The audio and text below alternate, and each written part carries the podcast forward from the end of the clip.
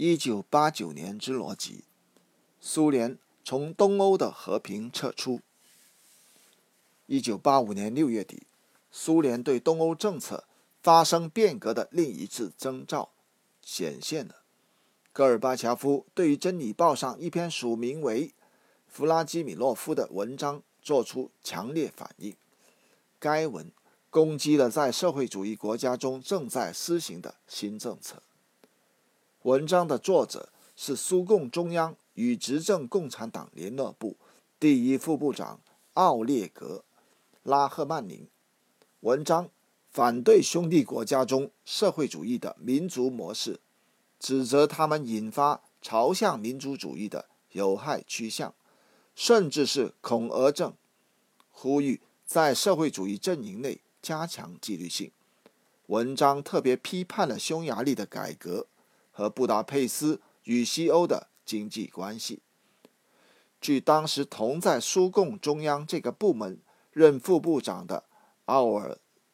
奥格奥尔基沙赫纳扎罗夫称。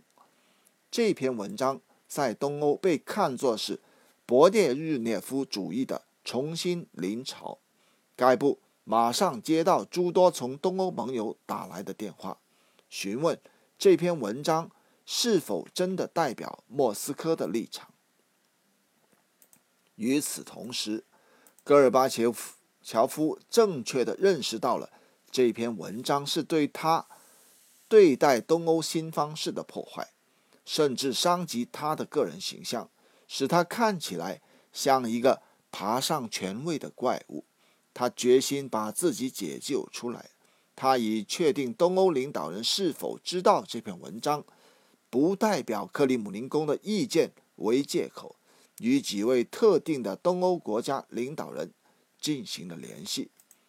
在一九八五年六月二十九日的政治局会议上，戈尔巴乔夫。表达了他的不满和困惑，特别严厉地批评了拉赫曼宁的上司苏共中央对外联络部部长康斯坦丁·卢萨科夫。不久，他任命志趣相投的改革者瓦季姆·梅德韦杰夫取代了卢萨科夫任部长，以克里姆林宫最激进的思想家之一沙赫纳扎罗夫取代了。拉赫曼宁的副部长职务，这一事件及其后续人事变动，在中央机关中获得广泛讨论，而且成了总书记以毫不含糊的新方式对待东欧国家的证据。如果这一信号在克里姆林宫外还不够清晰的话，那么，一九八五年十月二十一日。在华约政治协商委员会上的一次会议，戈尔巴乔夫对国际共产主义运动的现状做了长篇分析性讲话，称国际共运目前处于困难时期，每个共产主义国家应当独立地解读这一局面。戈尔巴乔夫还对盟国宣布了一项新方式，在平等和相互尊重国家主权及民族独立的基础上。发展相互关系，同时在所有方面进行互利合作。他强调称，这些新的原则也意味着各执政党独立承担本国条件下带来的所有责任。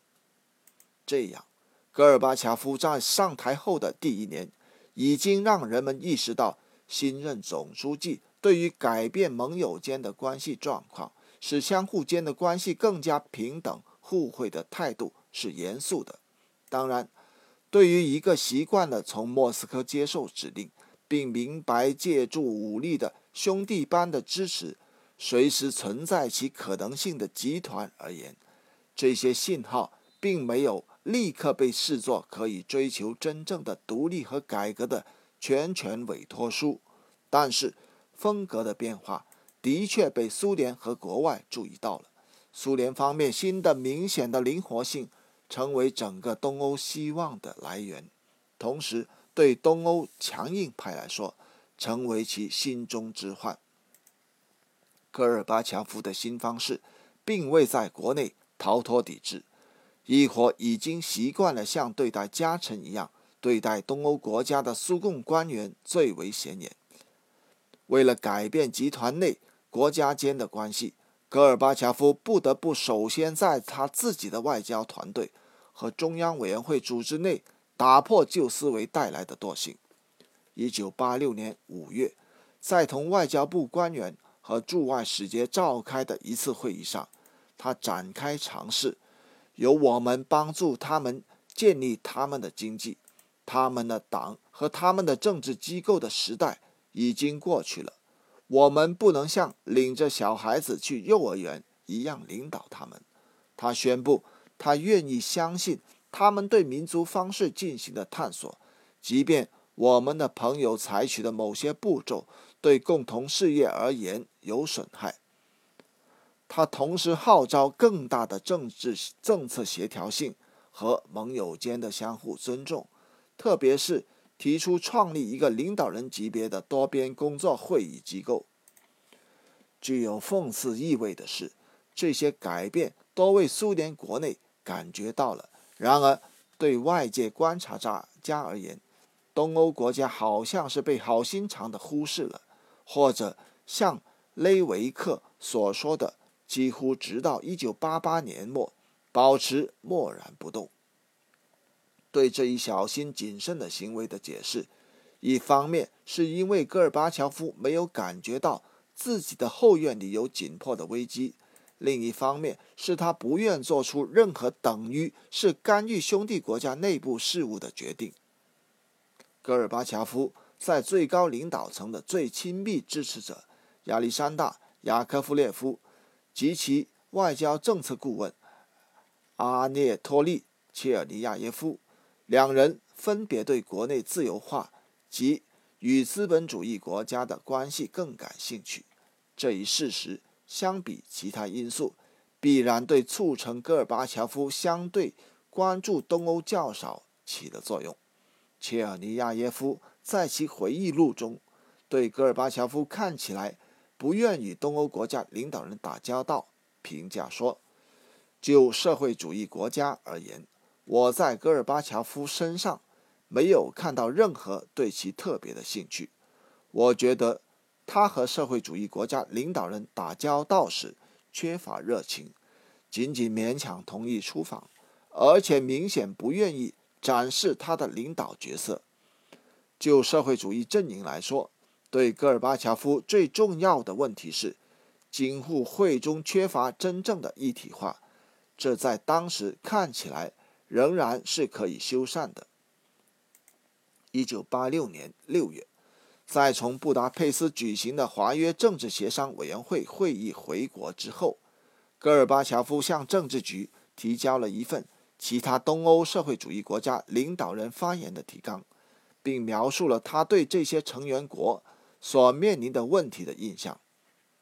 他讲话时充满乐观和赞扬。称赞盟国正在增长中的独立性，称他们仍然被拉向我们，还提到与西方对话的兴趣，这在他看来不成问题。接着，他以一定篇幅讲到互京沪会中的经济问题，这一问题占用了政治协商会议三分之一的时间，并引起了真正的讨论。这一点相比以前的政治协商委员会会议的正式演讲形成过程，确为一个变化。在戈尔巴乔夫看来，京沪会面临的主要问题是社会主义国家间一体化不足，这一不足造成了他们依赖双边协定，这也是避免一体化带来的问题这一普遍倾向的结果。主要问题是创建外交政策决策协调机制，特别是在经济事务上。戈尔巴乔夫强调盟友们的独立性和需要完全在互利基础上重构经济关系。另一个不断重复出现的问题是社会主义各国和西方的经济问题，特别是和西德。他提到。每个国家都想更接近联邦德国。戈尔巴乔夫谨慎地提到这些关系，并未直接禁止之，提醒卡达尔应当靠着我们的肩膀，这样和西方的关系才更好相处。苏联领导人相信，首先在京沪会内推进一体化，然后以集团对集团方式联合起来应对欧共体，变成从长远观点来看，两个集团的一体化是走出目前经济困境的最好途径。要紧的是，戈尔巴乔夫并未把整个情况视为危机，也未把东欧盟友视为债务或者是负担。在政治局会议上，他表示强烈的相信，在苏联提供范式和在前方引导的前提下，东欧国家将跟上来，并且在一个经过改革的社会主义联盟内保持有价值的伙伴国的地位。或许，一九八六年六月二十六日，戈尔巴乔夫提交给政治局成员的一个备忘录的是最关键的文件。能够让人们深入认识戈尔巴乔夫早期对东欧的想法。这一备忘录是用于七月三日政治局讨论的，作为总书记的一份个人备忘录，由沙赫纳扎罗夫和梅德韦杰夫起草。它是一份相当特殊的文件。在文件中，戈尔巴乔夫再次强调京沪会缺乏真正的一体化。同时注意到，在大多数东欧国家中，领导层正做出重要的人事调整。他强调了苏联对于世界社会主义命运的特殊责任，和由苏联的榜样作用加以引领，而不是依靠强加其意志。在诸多任务当中，备忘录把经济一体化描述为主要任务，包括外交政策上的真正协调。对国内政策方面经验和其信息的分享，在结尾部分，戈尔巴乔夫作出结论，建议政治局开会讨论东欧问题，然后向外交部、克格勃和中央其他相关部门作出指示，以便在同社会主义国家关系问题上建立一种战略。具有讽刺意味的是，这一份文件。以把发展苏联同盟友国家的关系放在更优先位置的号召结尾，但是在当时，这些关系显然没有相应的地位。有人也许会猜测，戈尔巴乔夫感到因为意识形态上和战略上的原因，他被迫把这些国家视为至关重要的关切。然而，实际上对此心不在焉。六月二十六日的备忘录是他日后对领导层所做的诸多号召的源头。这一号召要求面向东欧制定新的协调战略。